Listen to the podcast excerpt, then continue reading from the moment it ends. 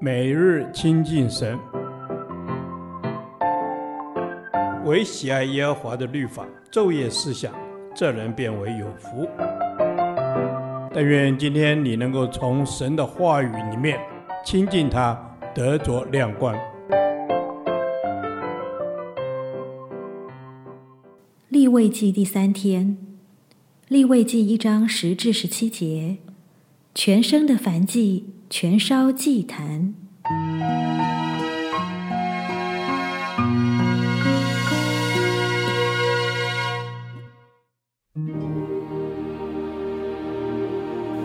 人的供物，若以绵羊或山羊为燔祭，就要献上没有残疾的公羊，要把羊宰于坛的北边。在耶和华面前，亚伦子孙做祭司的要把羊血洒在坛的周围，要把燔祭牲切成筷子，连头和脂油，祭司就要摆在坛上火的柴上，但脏腑与腿要用水洗，祭司就要全然奉献，烧在坛上。这是燔祭，是献与耶和华为馨香的火祭。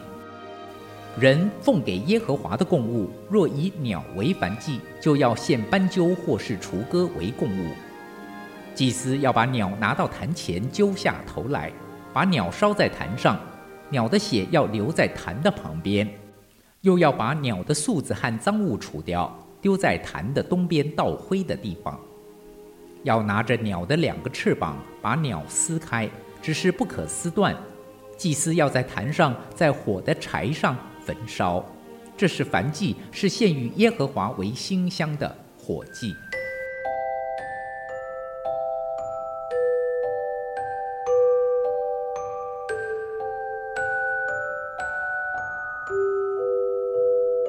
献祭的祭牲要除去一切不洁，祭牲的脏腑和腿要用水洗干净。祭牲的脏腑和腿就代表祭牲的里面和外面。若用鸟作为燔祭，则要除去鸟的素子和脏物，意义皆相同，要除去一切的不洁。总之，献在神面前的必须是完全洁净的，这也就是神透过祭牲所显明他对献祭者的要求。因为真正献上的是这个人，一个圣洁的人，他的献上才能够蒙神悦纳。燔祭牲在被献为祭时是毫无保留，全烧在祭坛上。他的意思就是全然奉献。对献祭的人来说，献燔祭就是把自己生命的主权交给神，没有任何的保留。就如保罗所说的，将身体献上当作活祭，是圣洁的，是神所喜悦的。神在人的生命中掌权。是神人关系的起点。亚当的犯罪堕落就是背离这个基准点，他不听神的吩咐，而要如神一样，因此吃分别善恶树的果子。同样的，所有活在罪中的人，都是因为不愿降服在神的主权之下，以至于罪在人的身上掌权。如今神人关系的恢复。必须回到这个起点，就是降服在神的主权之下，一切以神的旨意为依归。就如保罗接下来说的：“不要效法这个世界，只要心意更新而变化，叫你们查验何为神的善良、纯全、可喜悦的旨意。”所以，燔祭的意义就是表达人对神的降服与敬拜。这是每一个亲近神的人首要面对之事。对于没有能力献牛或羊的人，神同样给他们一个出路，就是献鸟为燔祭。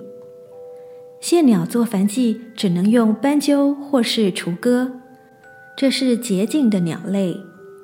由此看来，神不偏待人，纵使人外面的条件有所不同，但并不成为奉献自己的拦阻。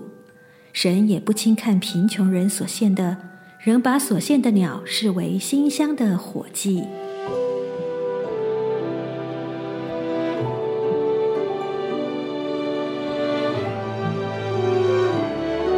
天父上帝，我们感谢你，你不轻看我，愿意调整我这卑微的人，使我可以不效法这个世界，而能遵行你的旨意。奉靠主耶稣的圣名，阿门。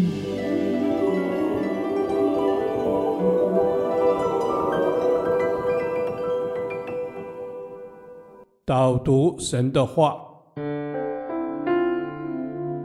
罗马书》十二章二节。不要效法这个世界，只要心意更新而变化，叫你们查验何为神的善良、纯全、可喜悦的旨意。阿门。主耶稣啊，你告诉我们不要效法这个世界，只要心意更新而变化。主啊，帮助我们时时查验神你的心意，不被这世界的价值观左右。而是将我们的眼光不断定睛在神你的身上，单单的依靠你。阿门。